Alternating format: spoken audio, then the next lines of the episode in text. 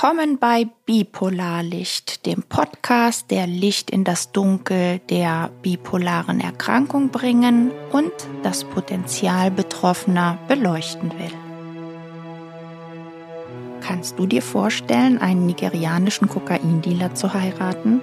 Ich bin Katja und habe seit 2018 die Diagnose bipolare Störung.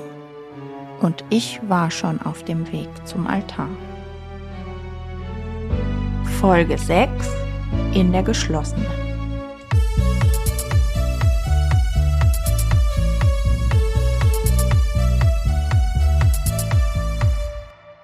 Warnhinweis. Such dir rasch Hilfe, wenn du unter folgenden Symptomen leidest. Extreme Stimmungsschwankungen, Realitätsverlust, verzerrte Realitätswahrnehmung, übersteigerte Emotionen und Euphorie, aggressives Verhalten und Kontrollverlust. Du kannst dich an folgende Stellen wenden. Die Telefonseelsorge ist 24 Stunden für dich da. Jugendliche wählen die Nummer gegen Kummer. Daneben sind dein Hausarzt, Psychiater oder Psychologe sehr gute Helfer, weil sie dich bereits kennen. Im Notfall gibt es erste Hilfe in der nächsten psychiatrischen Klinik. Auf der Homepage der DGBS findest du Kliniken, die auf die bipolare Erkrankung spezialisiert sind.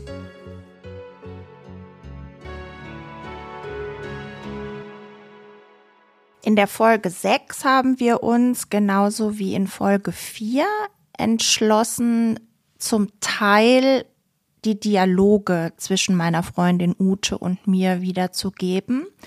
Außerdem habe ich meinen Projektpartner Michael, der Jurist ist und viele Jahre als Anwalt gearbeitet hat, gebeten, einen juristischen Kommentar zu dieser Folge aufzusprechen. Da dieser super professionell ist und damit aber auch etwas umfangreicher, werden wir ihn in einer Bonusfolge wiedergeben, die zur Folge 6 dann ausgestrahlt wird. Die Schilderungen dieser Folge sind natürlich sehr subjektiv. Es gibt schon einige Ereignisse, die ich auch mit Dokumenten belegen kann aber es fehlt natürlich die Perspektive der anderen Seite, also der Pfleger und der Ärzte. Da kann ich nicht sagen, wie die mich wahrgenommen haben. Ich würde aber mal behaupten, dass viele Erkrankte, die auf einer geschlossenen Station landen, diese Erfahrungen bestätigen können.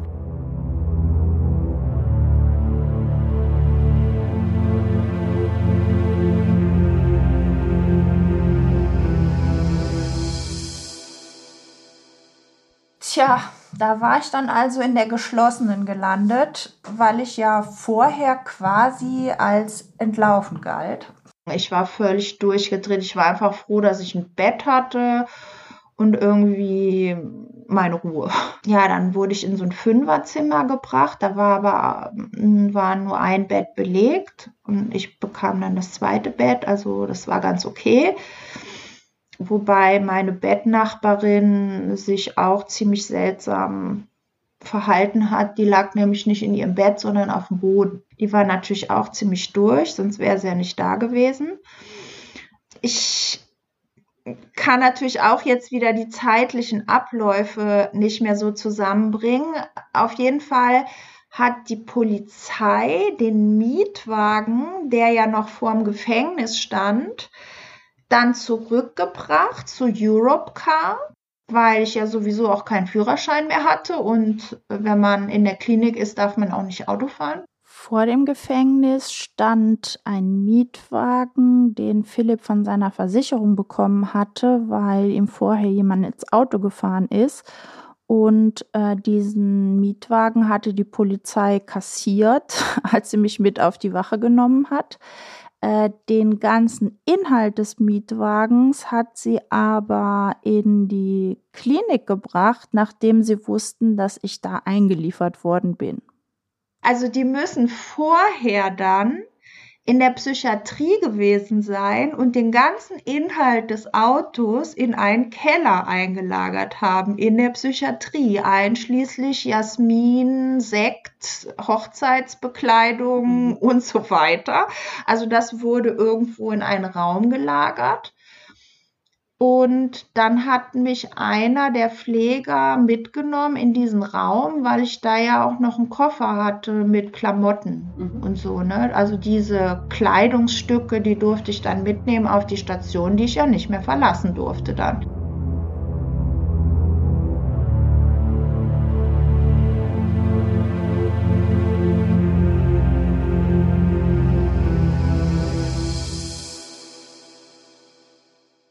Kann das jetzt auch gar nicht mehr so genau sagen, also was dann zuerst passiert ist, aber ich glaube am nächsten Tag, das war dann der Montag, kam schon eine Amtsrichterin auf die Station und der Stationsarzt hat mit ihr überlegt, wie lange die mich da festhalten dürfen.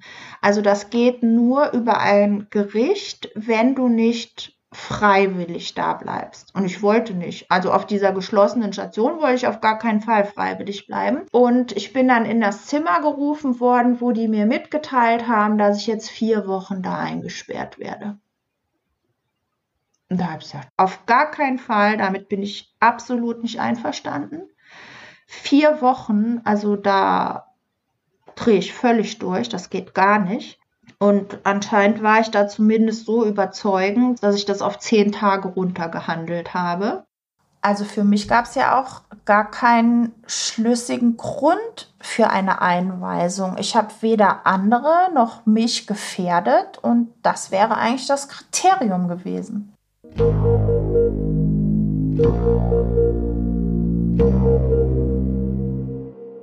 Diese Station die war wirklich so furchtbar für mich, weil da einfach so viele kranke und hilfsbedürftige Individuen aufeinander losgelassen wurden und relativ wenig Pflegepersonal. Und eigentlich hat mich dieser Aufenthalt auf dieser Station irgendwie nochmal traumatisiert. Alleine dieses Gefühl jetzt, öh, die wollen dich hier vier Wochen einsperren. Und dann diese Mitpatienten, die dich dann immer angehauen haben, dir irgendwelche Geschichten erzählt haben oder mal nett, mal aggressiv oder keine Ahnung. Dann waren auch irgendwie völlig nette junge Frauen da, die aber dann irgendwie in so schlechten Verfassungen waren, dass sie dann in so Isolierzimmer kamen oder fixiert wurden. Dann wirst du auf so ein Bett in den Gang gelegt und so festgeschnallt. Also du bist dann quasi öffentlich, ja, alle gehen an dir vorbei, weil du vor dem Pflegezimmer sein musst, dass du unter Beobachtung bist. Und also wenn du akut suizidgefährdet bist oder wenn du eine Gefährdung für andere bist, dann ja, kann es sein, dass du eben fixiert wirst.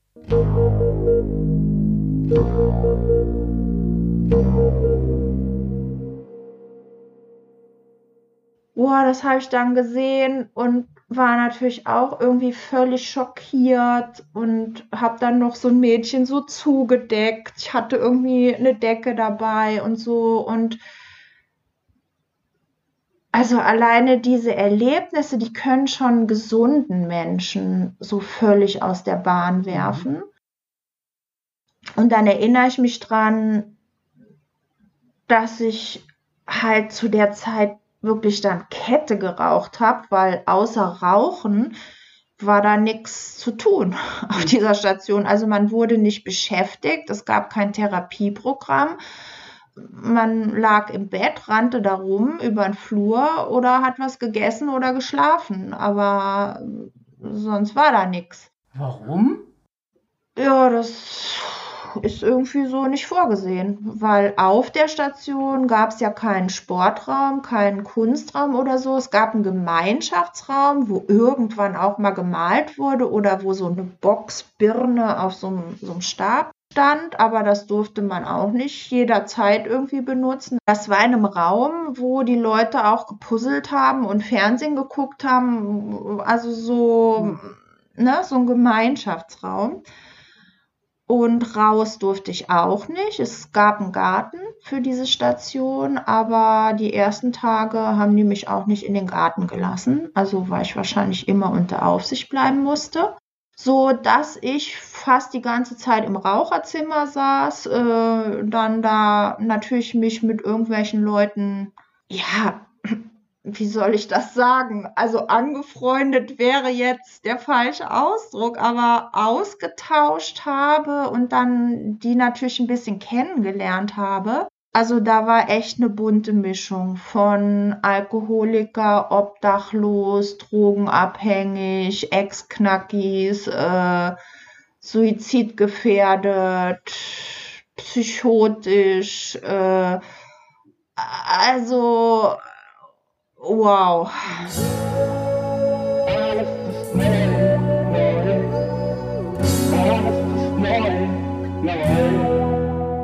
Und ich bin super froh, dass ich in der Manie da war. Weil in der Depression hätte ich das alles überhaupt gar nicht ausgehalten. Mhm. In der Manie bin ich da irgendwie da und rumgerannt, ins Zimmer, wieder rauchen, wieder zurück. Also ein Teil von mir hat die Realität wahrgenommen und hat immer gedacht, es kann doch jetzt nicht wahr sein. Das kann nicht wahr sein. Wo bin ich hier gelandet?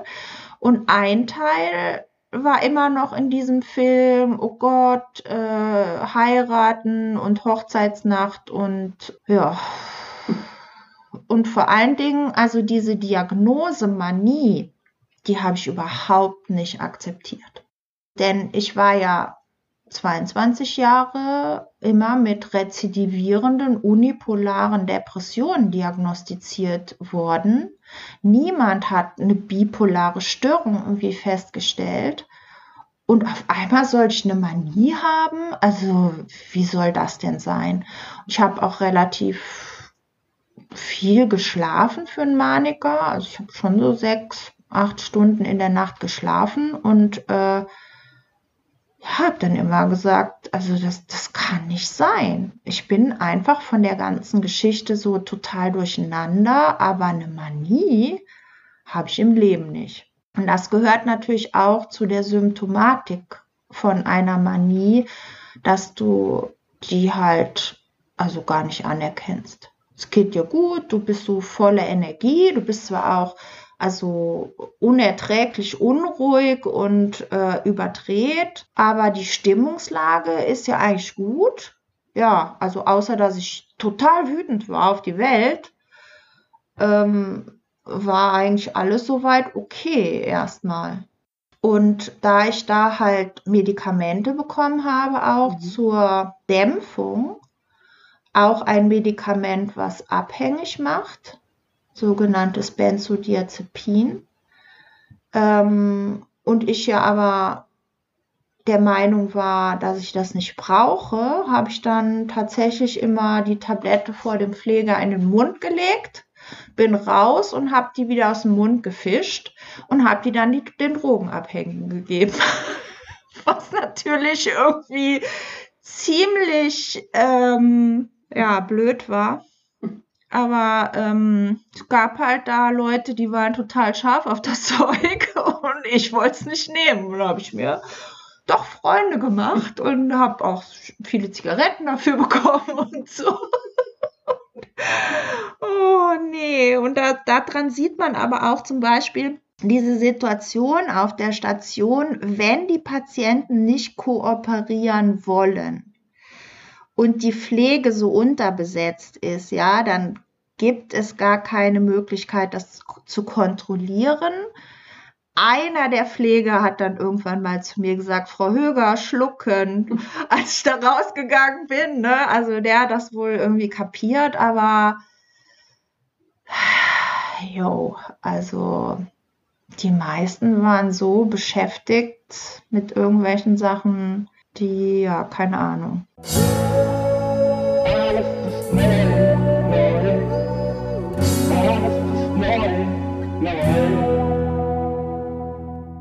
Und ich habe mir dann die Zeit vertrieben damit, mir die Geschichten anzuhören von den anderen oder einer, der war auch wirklich irgendwie in so einer psychotischen Welt gefangen. Ähm, Zudem war ich einfach nett und habe ihm zugehört und äh, ja, habe mir dieses ganze Schauspiel da irgendwie angeguckt und da war es aber dann ähnlich wie auf dieser Privatstation, dass ich immer die ganze Zeit das Gefühl hatte, ähm, ich habe keinen Ansprechpartner.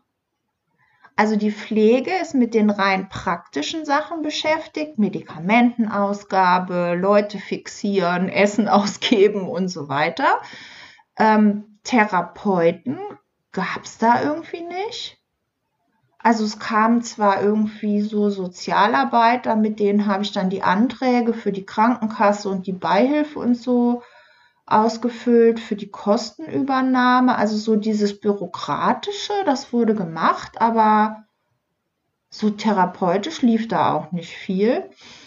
Und nach drei Tagen habe ich dann durch Zufall erfahren, wer meine behandelnde Ärztin ist.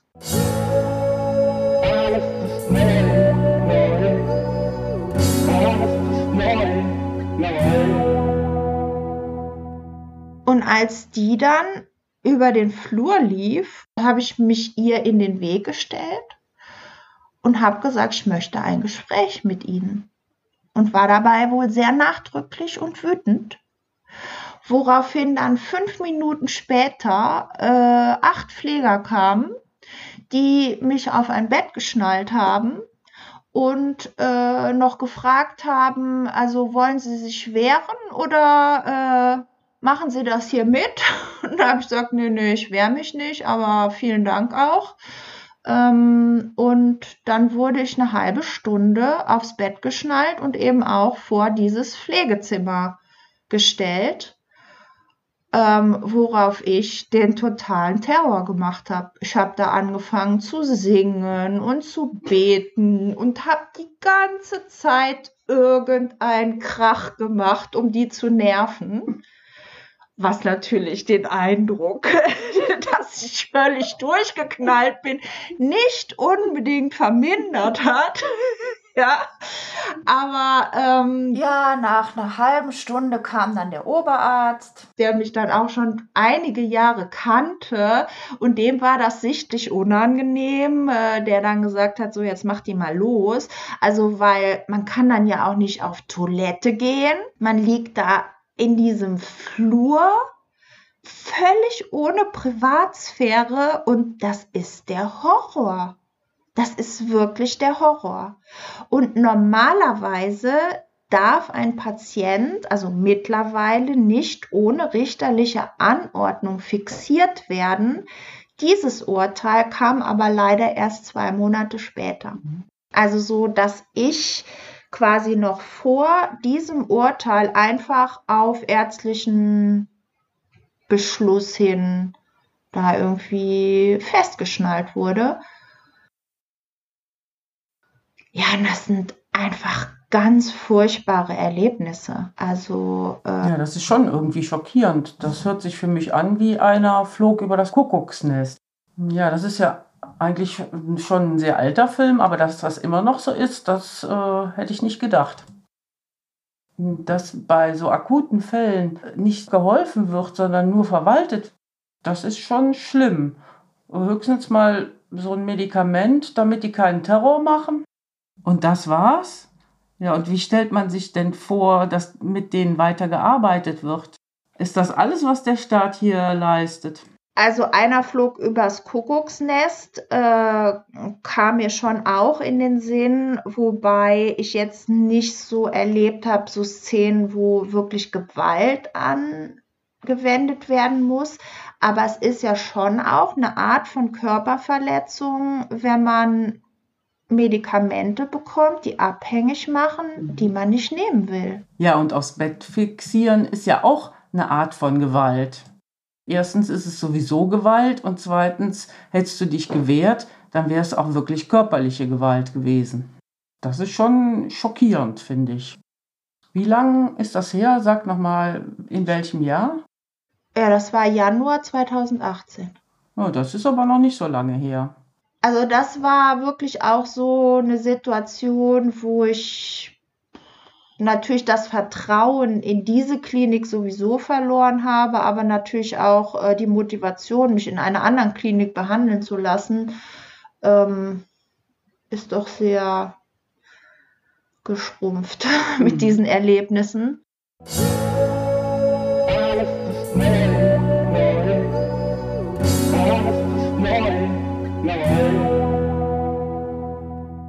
Und dazu kam dann noch, dass äh, die Pfleger auch gar nicht richtig aufgepasst haben auf mich in diesem emotionalen Ausnahmezustand der ersten Tage.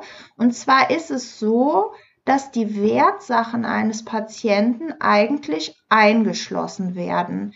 Entweder im Pflegezimmer und bekommt, man bekommt auch einen abschließbaren Schrank. Das bei mir aber nicht passiert und ich hatte ein neues Handy, sechs Wochen alt, Samsung Galaxy S8 äh, ich hatte Geld dabei, Portemonnaie, verschiedene Wertgegenstände und die sind mir alle geklaut worden. Also das heißt, letztendlich bin ich aus dieser Station mit einem Schaden von um die 800 Euro rausgekommen. Keiner hat sich zuständig gefühlt. Also es wurde wieder die Polizei gerufen und wir haben auch rekonstruiert, wer das war. Es war nämlich ein stadtbekannter Dieb, der mit mir auf dieser Station war, ein Obdachloser, der an dem Tag entlassen wurde.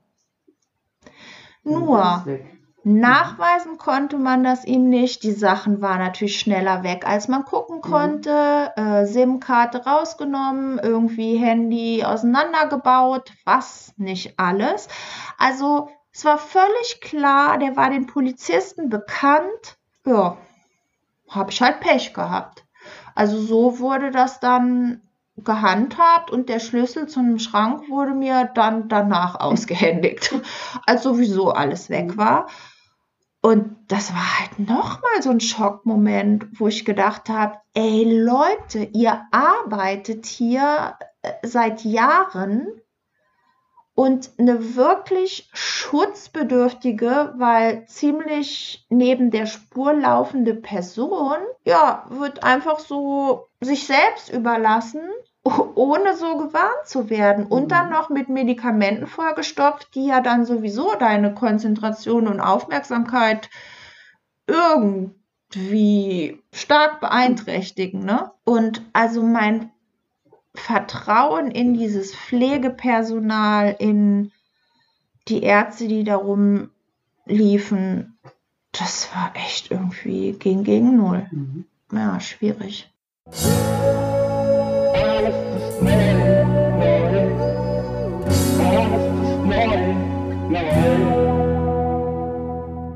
Wie lange bist du da geblieben?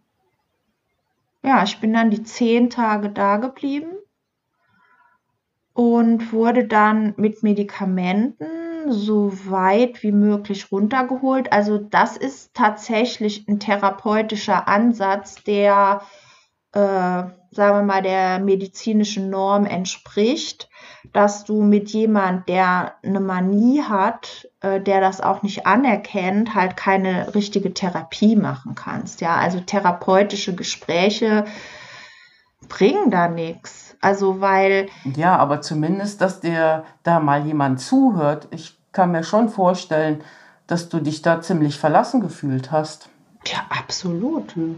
Das ist ja wahrscheinlich dann für so eine Krankheit auch eher kontraproduktiv. Also den Oberarzt dieser Station, den habe ich respektiert, weil den kannte ich schon von anderen Aufenthalten. Mhm. Und so ein Maniker, der hat dann auch so die Tendenz, so Wahrheiten unverblümt auszusprechen. Ne? Und dem habe ich dann schon, also einerseits mal die Meinung gegeigt über diese Station, dass die mir so vorkommt wie die Situation in diesem Film Das Experiment. Also da wird eine Gruppe von Menschen in ein geschlossenes Setting gesetzt und die einen werden zu Wärtern und die anderen zu Häftlingen erklärt und dann entwickelt sich da eine ganz gewalttätige Dynamik, mhm. weil auf einmal die Häftlinge Angst kriegen vor den Wärtern, die Wärter vor den Häftlingen und am Ende stirbt dann sogar einer, wird einer getötet. Wirklich ein sehr guter Film, der auf tatsächlich auch ein wissenschaftliches Experiment, das Stanford-Experiment, zurückgeht, das dann abgebrochen werden musste. Und genauso kam mir die Atmosphäre auf dieser Station vor, weil es viel zu wenig Pflegepersonal gab. Die hatten Angst vor den Patienten und die Patienten hatten wiederum Angst vor dem Pflegepersonal und die ganze Stimmung war irgendwie ganz feindselig. Also gar nicht. Es waren nette Pfleger da, so zwei, drei, die fand ich wirklich nett. Und trotzdem hatte sie immer das Gefühl, boah, ich kann denen nicht trauen, weil in einer Notsituation wenden die sich gegen mich.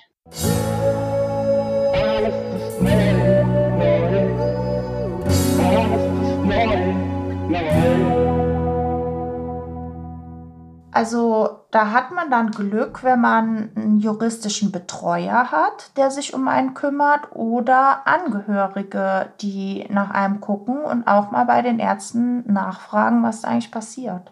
Ja, dürfen die denn überhaupt da rein, wenn du in der geschlossenen bist?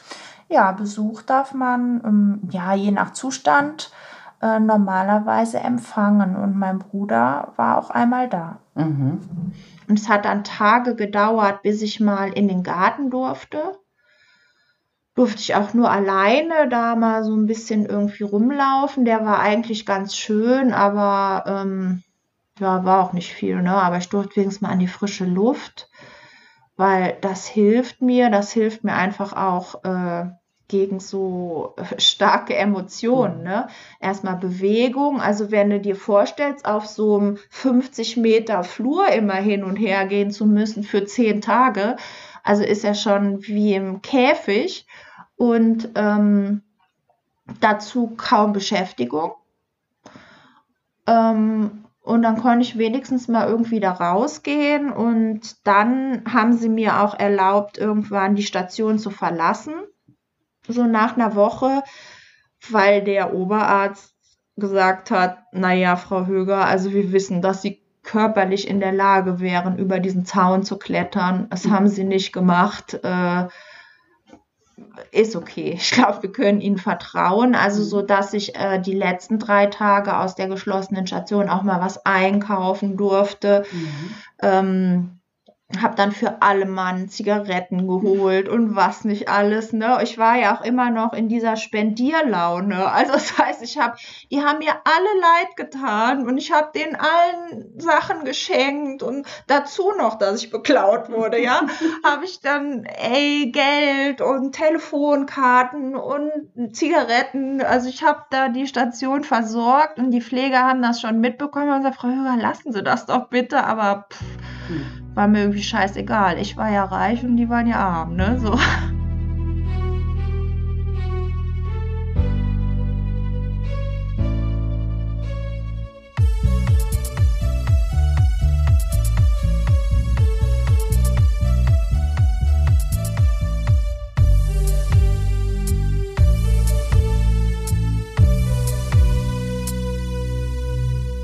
Das Bipolarlicht wird produziert von Katja Höger im Rahmen der Selbsthilfegruppe Bipolar Karlsruhe mit Unterstützung von Michael Wagner und Ute Bausch. Die Musik produziert exklusiv für uns Jonathan Joachim.